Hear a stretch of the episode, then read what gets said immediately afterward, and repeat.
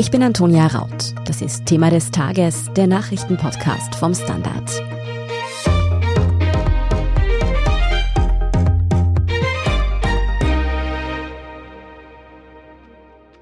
Der Krieg im Jemen zieht sich seit fast sieben Jahren hin. Die UNO spricht von der schlimmsten humanitären Krise weltweit. Drohnenangriffe Anfang der Woche in Abu Dhabi kurbeln die Gewaltspirale nun ein weiteres Mal an. Doch was hat ein Drohnenangriff in den Vereinigten Arabischen Emiraten mit dem Krieg im Jemen zu tun? Wo liegen eigentlich die Ursprünge dieses Konflikts? Welche mächtigen Verbündeten treffen hier aufeinander? Wie verheerend ist die Lage für die Zivilbevölkerung und wann könnte im Jemen endlich Frieden einkehren? Antworten auf diese Fragen liefert uns heute Gudrun Harrer. Sie ist Nahostexpertin und leitende Redakteurin beim Standard. Außerdem erklärt Deutschland-Korrespondentin Birgit Baumann in dieser Folge, wie der ehemalige Papst Benedikt XVI. von einem Missbrauchsgutachten jetzt stark belastet wird. Aber wir beginnen diese Folge mit den neuen Entwicklungen im Jemenkrieg. Gudrun, am Montag dieser Woche gab es einen Drohnenangriff mit drei Toten in Abu Dhabi. Ausgeführt wurde dieser von den jemenitischen Houthi-Rebellen. Wieso ist dieser Angriff von so großer Bedeutung? Er ist deswegen so dramatisch, weil er wirklich in eine Eskalation des Jemenkriegs fällt.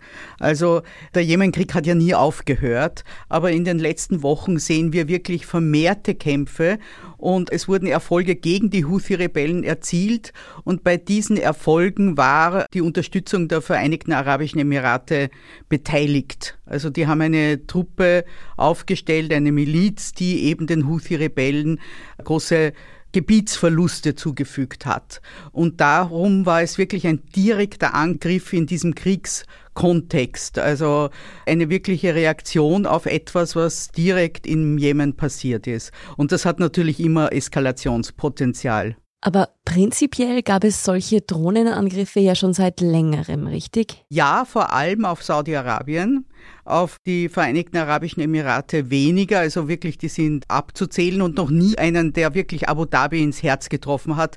Man hat das auch sofort bemerkt an den Ölpreisen, also es hat sofort Auswirkungen gehabt. Und die Vereinigten Arabischen Emirate haben auch immer versucht, neben ihrem Engagement im Jemen, das sie auch in der letzten Zeit ein bisschen heruntergefahren haben, doch auch zum Beispiel mit dem Iran zu reden. Also es gibt Verhandlungen oder Gespräche zwischen Teheran und Abu Dhabi. Und dass da jetzt die Houthi-Rebellen direkt Abu Dhabi angreifen, ist natürlich auch ein Versuch, diese Verständigung zu stören. Also man geht eigentlich nicht davon aus, dass Iran direkt beteiligt ist, in dem Sinn, dass sie den Houthi-Rebellen gesagt haben, greift jetzt Abu Dhabi an. Aber es geht um viel mehr als nur diesen einen Drohnenangriff. Man muss da den ganzen großen Kontext dieses Krieges, der ja jetzt jahrelang dauert, sehen. Die komplexen Zusammenhänge sehen wir uns dann noch etwas genauer an. Aber du hast es gerade gesagt, dieser Krieg tobt seit Jahren und Hilfsorganisationen kreiden immer wieder an, dass das eigentlich die größte humanitäre Katastrophe unserer Zeit ist. Wie ist denn derzeit die Lage im Jemen für die Zivilbevölkerung vor allem auch? Ja, man muss dazu sagen, der Jemen war immer das ärmste arabische Land. Also die Ausgangslage war immer schlecht. Und dieser Krieg hat die Zivilbevölkerung in weiten Teilen wirklich in eine schreckliche Lage gebracht, weil teilweise ja auch die Häfen blockiert wurden. Also es hat dann eben Verhandlungen gegeben, um Häfen wieder zu öffnen, damit auch die Leute im Houthi-Gebiet versorgt werden. Aber die UNO sagt, es sind praktisch zwei Drittel der Bevölkerung von humanitärer Hilfe abhängig und wirklich Millionen von Menschen von Hunger bedroht. Es gibt auch eine wirkliche Kriegsökonomie in den Houthi-Gebieten. Also da gibt es jetzt viele, viele Leute, die reich werden und sich die bereichern.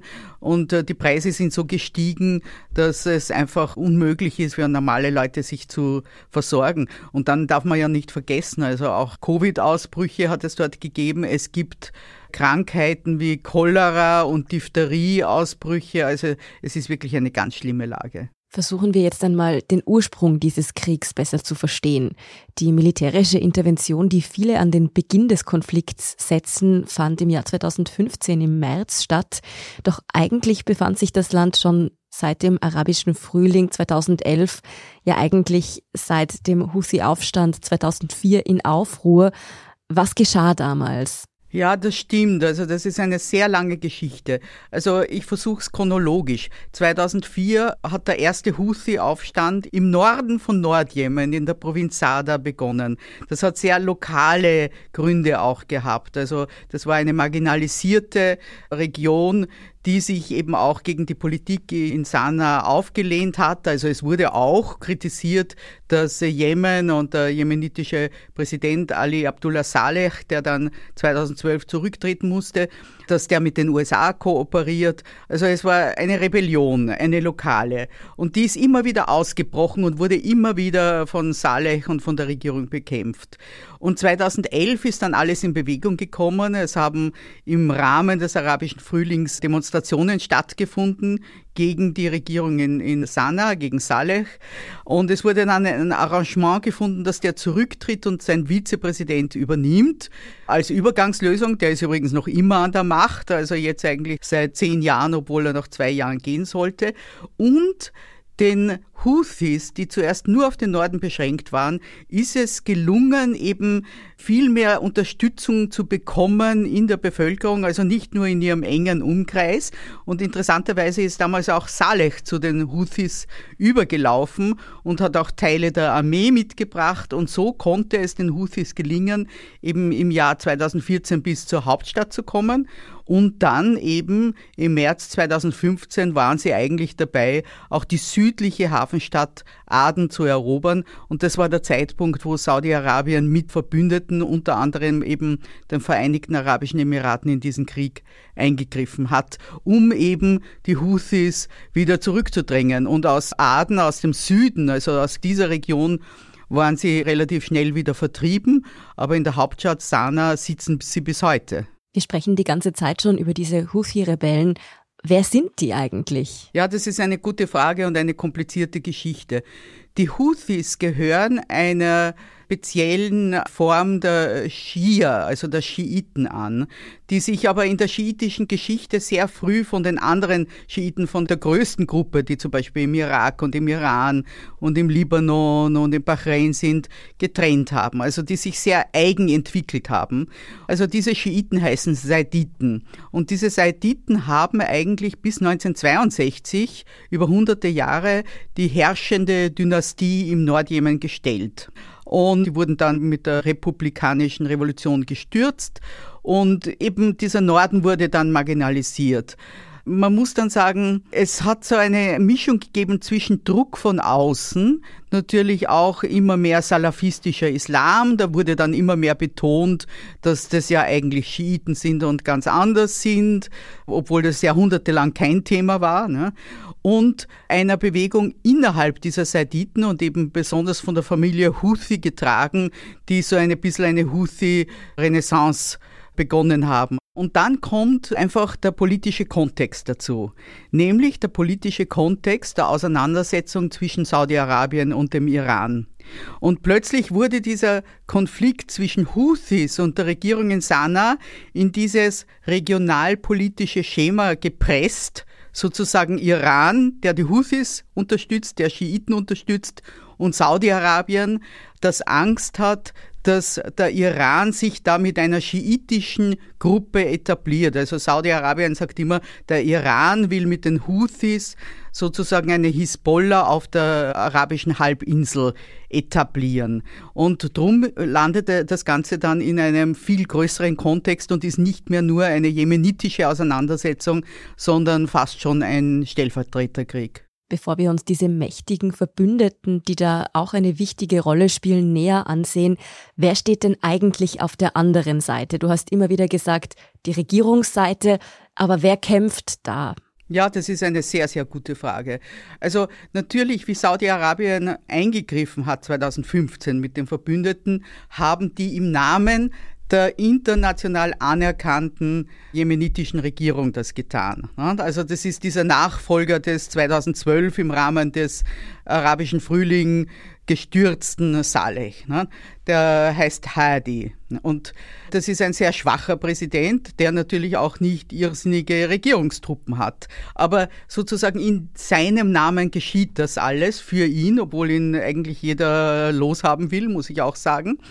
Aber weil natürlich er diese militärische Stärke nicht hat, wurden auch verschiedene Milizen gegründet. Eine habe ich schon erwähnt, das ist diese Miliz, die momentan den Houthis schweren Schaden zufügt im Zentrum des Jemen. Und das ist die sogenannte Amalika-Miliz, also das heißt die Riesen. Und die sind wirklich eine Truppe, die eben von den Vereinigten Arabischen Emiraten aufgestellt werden. Und auf der anderen Seite sehen wir unglaublich viele Söldner. Kaum einer von diesen Staaten, also Saudi-Arabien und Vereinigten Arabischen Emiraten, die kämpfen nicht am Boden. Saudi-Arabien besonders durch Luftangriffe und eben indem sie andere militärische Kräfte organisieren und vorschicken. Das bedeutet, die Regierungsseite unter Anführungszeichen wird vor allem von Saudi-Arabien und den Vereinigten Arabischen Emiraten unterstützt? Oder ist da noch jemand? Ja, es ist noch komplizierter. Nominell gehören zu dieser Allianz relativ viele Staaten, also zum Beispiel solche Staaten sogar wie der Senegal. In Wirklichkeit schickt der Senegal einfach Söldner und so weiter. Es gibt auch Söldner aus, aus Südamerika. Ne? Aber nominell gehören viele Staaten zu dieser Koalition. Wirklich kämpfen tun vor allem die Saudis aus der Luft. Aber man muss sagen, das Interessante ist, dass zum Beispiel die Beziehungen zwischen der international anerkannten jemenitischen Regierung von Hadi und den Vereinigten Arabischen Emiraten auch nicht gut sind. Warum? Weil die Vereinigten Arabischen Emirate nicht nur die Houthis bekämpfen, sondern auch Gruppen unterstützen im Süden des Landes, die eigentlich für die Abtrennung des Südens vom Norden sind, also die eigentlich einen eigenen Staat gründen wollen und die auch wirklich in der Hafenstadt Aden sehr, sehr stark sind, dort auch einen Übergangsrat gegründet haben und man versucht immer so ein bisschen, dass sich diese Separatisten, und das sind Separatisten, und die Regierung Hadi irgendwie die Macht teilen und das geht auch immer wieder schief und es wird in Aden auch immer wieder gekämpft. Und das heißt auch, das führt uns zu der interessanten Situation, dass zwar die Vereinigten Arabischen Emirate und Saudi-Arabien eben beide im Jemen gegen die Houthis kämpfen, aber eigentlich nicht mit dem gleichen Ziel. Also die Saudis wollen auf alle Fälle nicht die Teilung des Jemens und die Vereinigten Arabischen Emirate könnten damit ganz gut leben und würden dann wohl versuchen, im Süden eben besonders viel Einfluss zu haben. Also die würden dann dort stark ihre Klienten unterstützen, was sie ja jetzt schon tun. Es gibt da zum Beispiel diese Insel vor dem Jemen, die Insel Sokotra, die quasi wirklich unter emiratischer Kontrolle steht. Auf der anderen Seite, wer unterstützt die Husi-Rebellen? Naja, es ist schon der Iran. Also das ist nicht zu bestreiten, dass die vom Iran unterstützt werden. Nur wird das meistens sozusagen religiös gedeutet. Also zu sagen, das sind alles Schiiten und deshalb unterstützt der Iran die Houthis, das ist einfach viel zu einfach. Das hat machtpolitische Gründe und natürlich kriegen die Houthis vom Iran Unterstützung. Und wie gesagt, also die Houthis haben schon auch in der Bevölkerung teilweise Unterstützung. Es gehört ja ein Teil der jemenitischen Bevölkerung dieser saiditischen Ausrichtung Richtung an und vor allem auch eben diese Teile, die mit Saleh, der später wieder mit ihnen gebrochen hat, aber darüber gewandert sind. Also die haben zum Beispiel auch ein eigenes jemenitisches Raketenarsenal zur Verfügung gehabt, die Houthis. Also nicht nur von außen unterstützt. Also einfach ein Teil des Jemens. Die haben einfach einen Teil der Macht ergriffen. Sind oder waren eigentlich auch westliche Mächte in diesen Konflikt verstrickt? Naja, indirekt. Ne? Und das macht ja vielen große Kopfschmerzen. Besonders natürlich den Amerikanern, weil die liefern im Prinzip die Waffen und die Munition seit Jahren, mit denen Saudi-Arabien den Krieg im Jemen führt Und wir müssen einfach sagen, also dass der saudische Luftkrieg einfach sehr, sehr viele Zivilisten trifft und immer wieder. Es hat jahrelang, das ist jetzt ein bisschen weniger, aber aufsehend erregende wirklich Massaker unter der Zivilbevölkerung gegeben, zum Beispiel bei Begräbnissen und so, dass die einfach da Zivilisten getroffen wurden. Und die US und auch andere Ängste, zum Beispiel Großbritannien, sind ganz klar. Also wenn mit diesen Waffen Kriegsverbrechen verübt werden von einer Kriegspartei, dann sind eigentlich auch die USA und die anderen Waffenlieferanten verantwortlich. Also man versucht jetzt immer sozusagen Saudi-Arabien zu sagen, okay, wir verkaufen dir weiter Waffen, aber nichts mehr, was du in diesem Krieg einsetzen kannst. Nun ist die erste militärische Intervention, die wir jetzt angesprochen haben, sieben Jahre fast her. Ganz naiv gefragt, wieso zieht sich dieser Konflikt so lange? Wieso tobt dort immer noch ein Krieg? Ja, das ist wirklich erstaunlich, weil auch die Saudis bestimmt im März 2015 diese Intervention angefangen haben mit dem Glauben, dass das in ein paar Wochen vorbei ist. Das war damals der noch viel jüngere als jetzt Mohammed bin Salman, der eben Verteidigungsminister wurde, also der Sohn des Königs, der Ende Jänner 2015 König geworden ist. Und damals war er noch nicht Kronprinz. Kronprinz ist er seit äh, Juni 2017. Und der hat da offensichtlich schon auch ein bisschen leichtfertig geglaubt, okay, das machen wir schon. Ne? Und da geht gar nichts. Es gibt keine militärische Lösung und das haben über Jahre auch immer wieder alle gesagt. Ich meine, einfach die Houthis sind zu stark, werden zu stark unterstützt, kontrollieren zu viel Territorium. Und wie gesagt, also auch Saiditen gibt es viele in dieser Bevölkerung. Und jeder weiß, es gibt keine militärische Lösung. Und das wird auch dann, wenn die UNO ihre Verhandlungen sponsert, von allen Seiten wiederholt, aber es tut sich einfach nichts. Und in der letzten Zeit sind eben diese Bemühungen einfach wieder zusammengebrochen, muss man sagen. Also unlängst hat der UNO-Sondergesandte für den Jemen eben den Sicherheitsrat in New York gebrieft und hat gesagt, also alle Seiten setzen momentan wieder auf einfach militärische Mittel. Und ich weiß nicht, also bis zur Erschöpfung der Zivilbevölkerung. Aber die ist schon erschöpft. Also viel schlimmer kann es nicht werden. Ja, und als wäre der Konflikt noch nicht verfahren genug, sind in den Willen des Kriegs auch islamische Milizen, unter anderem Al-Qaida und der IS, erstarkt. Wie viel Einfluss haben diese Terrororganisationen heute in der Region? Man kann sagen, die waren wirklich schon vorher da, also vor diesem Krieg und teilweise stärker, als sie jetzt sind.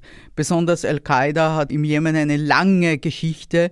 Es gab auch einen US-Drohnenkrieg, also die haben immer wieder Anführer getötet mit Drohnen, die Amerikaner. Aber Al-Qaida ist sehr stark und hat besonders im Süden teilweise sogar Territorium kontrolliert. Und eben, was ich vorher gesagt habe, auch dieser Druck dieser radikalen sunnitischen Gruppen hat natürlich auch dazu beigetragen, dass die anderen eben diese, wie sie auch genannt werden, Fünfer-Schiiten sozusagen aktiv wurden und gesagt haben, wir müssen kämpfen. Ne? Und ein anderer interessanter Aspekt ist, Al-Qaida ist so stark, dass der islamische Staat eigentlich nicht so sehr Fuß fassen konnte wie in anderen Ländern. Also ich meine, es ist wirklich die Wahl zwischen Pest und Cholera, das heißt eigentlich noch viel Schlimmeres. Ne?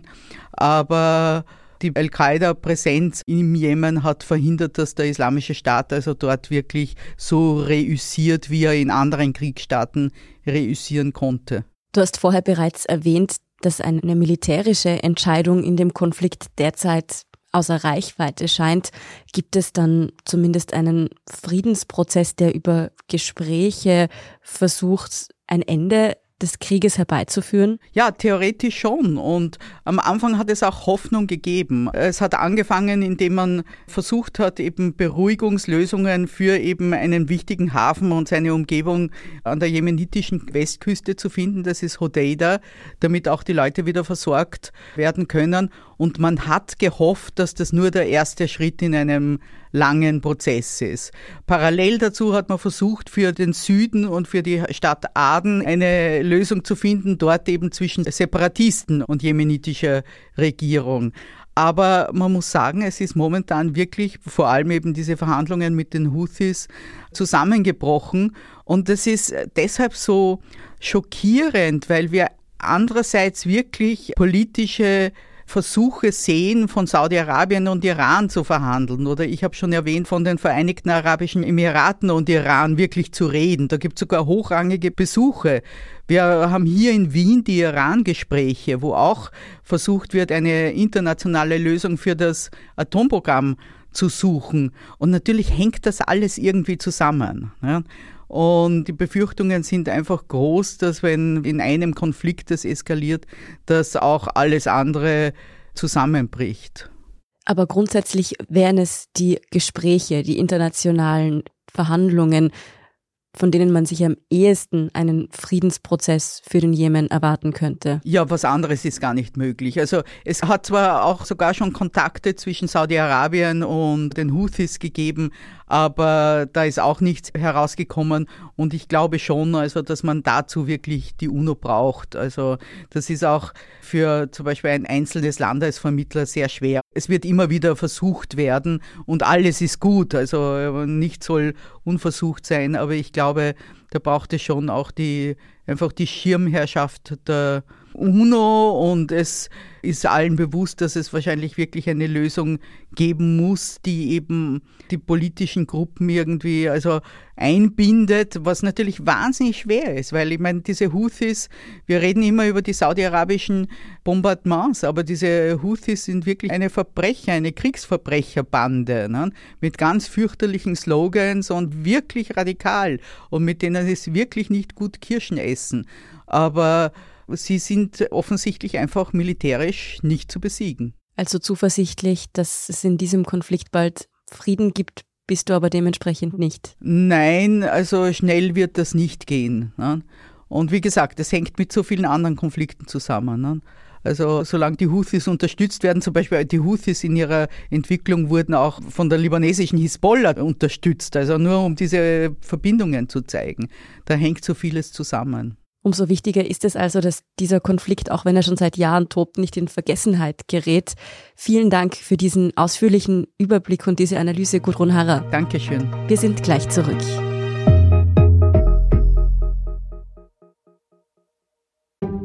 Eine kleine Wohnung im Zentrum. Das wär's. Ich will ein richtiges Zuhause für meine Familie. Mein Traum, ein Haus am See was auch immer Sie suchen, Sie finden es am besten im Standard. Jetzt Immosuche starten auf Immobilien der Standard.at. Und das ist heute außerdem Thema. Gegen den ehemaligen Papst Benedikt XVI. werden schwere Vorwürfe erhoben. Er soll in seiner Zeit als Erzbischof in München und Freising, damals noch unter dem Namen Josef Ratzinger, nichts gegen Missbrauch durch Priester getan haben. Wir haben bei unserer Deutschland-Korrespondentin Birgit Baumann nachgefragt und sie im Zug in Brandenburg erreicht, also nicht über das ein oder andere Hintergrundgeräusch wundern. Birgit, jetzt erzähl noch einmal, worum geht's denn konkret und was wird dem ehemaligen Papst genau vorgeworfen? Ja, es geht um Papst Benedikt XVI. Er war von 2005 bis 2013 Papst, dann hat er sich zurückgezogen und lebt heute hochbetagt im Vatikan. Es geht nicht um die Jahre, in denen er Papst war, sondern um die Jahre zwischen 1977 und 82. Damals war er noch nicht Benedikt, sondern Kardinal Josef Ratzinger und als solcher Erzbischof von München und Freising in Bayern. Und in dieser Zeit, sagt jetzt dieses Gutachten, fallen vier Missbrauchsfälle Fälle, in denen er nicht richtig gehandelt hat. Das heißt, ihm selbst wird kein Missbrauch vorgeworfen, aber ihm wird vorgeworfen, er habe davon gewusst und nichts dagegen unternommen. Und das Ganze, so sagt dieses Gutachten, sei viermal passiert. Und in einem Fall wird es als besonders gravierend angesehen. Und zwar geht es um einen Priester, der wird mit Peter H. abgekürzt. Und der stammt ursprünglich aus Nordrhein-Westfalen, aus dem Bistum Essen. Der war dort schon einschlägig bekannt als Pädophiler und ist dann nach München gekommen und hat dort dann auch wieder Kinder missbraucht. Papst Benedikt sagt, er wusste davon nichts, es sei ihm nicht bekannt, aber das Gutachten meint, das könne so nicht stimmen, denn es zitiert aus einem Bericht eines Treffens, wo der damalige Bischof Ratzinger sehr wohl dabei war. Und da ging es auch um diesen Fall. Und drum sagt einer der Gutachter, was der Papst jetzt behauptet, er habe davon nichts gewusst, das sei nicht besonders glaubwürdig.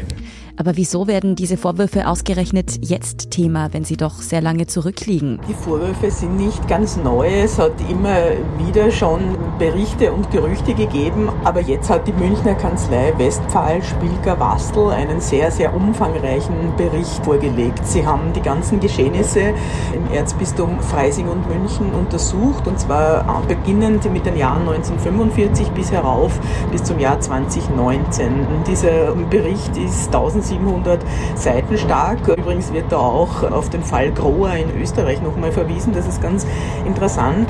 Und ja, dabei ist also nichts Schönes zutage gekommen. Und zwar gehen die Gutachter in dieser Zeit von mindestens 497 Fällen von Missbrauch aus, betonen aber ausdrücklich, die Dunkelziffer sei wohl sehr viel höher. Und nun eben am Donnerstag hat die Kanzlei, also unter großem medialem Aufsehen, diesen Bericht vorgelegt. Darum liegt das nun alles auf dem Tisch. English. Und wie verteidigt sich der ehemalige Papst nun in dieser Angelegenheit? Also es ist nicht so, dass Papst Benedikt gar nicht mitgemacht hat. Die Gutachter betonen, am Anfang sei er also sehr reserviert gewesen, dann habe er sich aber doch eingelassen und 82 Seiten Stellungnahme übermittelt. Und sinngemäß ist in denen davon die Rede, dass er das zwar alles ja, irgendwie bedauert, aber dass er nichts davon gewusst habe, auch nicht von diesem einen Fall von Peter H. Und äh, bei der Pressekonferenz äh, berichteten die Juristen gestern, dass es dann um diesen Fall Peter H. ging und da ja, sei in, den, in der Stellungnahme geschrieben, naja, das sei ja nur ein Exhibitionist gewesen und ein tatsächlicher Missbrauch habe da eigentlich auch gar nicht stattgefunden. Welche Konsequenzen könnten denn diese Vorwürfe und dieser Bericht für den ehemaligen Papst nun haben? Ja, das bleibt erst einmal abzuwarten. Also Papst Benedikt ist hochbetagt, sitzt oder wohnt abgeschottet in seinem Altersruhesitz und es ist also nicht zu erwarten, dass da in nächster Zeit bezüglich dieser Fälle ein großes Mehr Culpa kommt. Interessant ist, dass Matthias Katsch vom Eckigen Tisch, das ist eine Betroffeneninitiative, von einer historischen Erschütterung der Kirche spricht und sagt, also die Lügengebäude rund um Benedikt sind jetzt zusammengefallen. Also in der Tat sind sind diese Fälle so gravierend und so massiv, dass sie also nicht unter den Tisch gekehrt werden können, was aber in München auch nicht beabsichtigt ist. Es wird also jetzt um die Aufarbeitung gehen und darauf ankommen, wie man damit umgeht mit all diesen Fällen und wie sich die Kirche jetzt dazu positioniert. Hat man da denn schon etwas gehört? Welche Folgen könnten diese neuerlichen Skandale für die katholische Kirche haben? Die Gutachter und Gutachterinnen waren am Donnerstag bei der Pressekonferenz in München ein bisschen enttäuscht. Sie hätten eigentlich auch Kardinal Reinhard Marx, das ist der aktuelle Erzbischof von München und Freising, zur Präsentation eingeladen, aber er ist nicht gekommen. Er hat also auch nicht hören können, wie einer der Juristen das Ganze eine Anführungszeichen Bilanz des Schreckens Ausführungszeichen nannte. Aber Herr Marx hat reagiert kurz nach der Pressekonferenz. Dann am Nachmittag hat er zu einer Stellungnahme gebeten und hat gesagt, er sei erschüttert und beschämt über diesen Bericht und er hat auch um Entschuldigung gebeten für das Leid, also das Menschen in den Räumen der Kirche oder im Rahmen der Kirche angetan worden ist. Für den nächsten Donnerstag hat er wieder zu einer Pressekonferenz gebeten. Bis dahin will er dann das ganze Gutachten jetzt einmal durcharbeiten und dann wird es darum gehen, wie es weitergeht. Also abgesehen von einer strafrechtlichen strafrechtlichen Verfolgung, für die also die Kirche nicht zuständig ist, wird es auch darum gehen, was man äh, den Opfern anbietet. Also es wird um Geld gehen, es wird aber auch um Gespräche und Therapien gehen und da steht man eigentlich noch sehr am Anfang.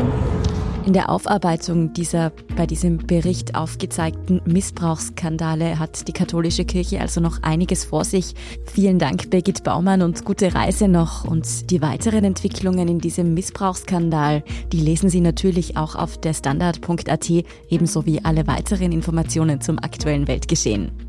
Danke fürs Zuhören und auch all jenen, die uns auf Apple Podcasts oder Spotify folgen, uns eine nette Rezension geschrieben oder eine 5-Sterne-Bewertung gegeben haben. Und ein ganz besonders großes Dankeschön all jenen, die unsere Arbeit mit einem Standard-Abo oder einem Premium-Abo über Apple Podcasts unterstützen. Das hilft uns wirklich sehr, also gern auch Freunden und Freundinnen weiterempfehlen.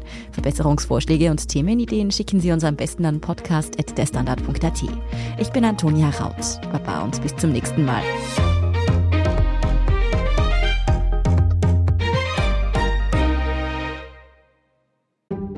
Ein Job mit mehr Verantwortung wäre super. Ich will eine bessere Work-Life-Balance. Es muss ganz einfach Spaß machen. Welchen Weg Sie auch einschlagen möchten. Er beginnt bei den Stellenanzeigen im Standard. Jetzt Jobsuche starten auf Jobs der Standard.at.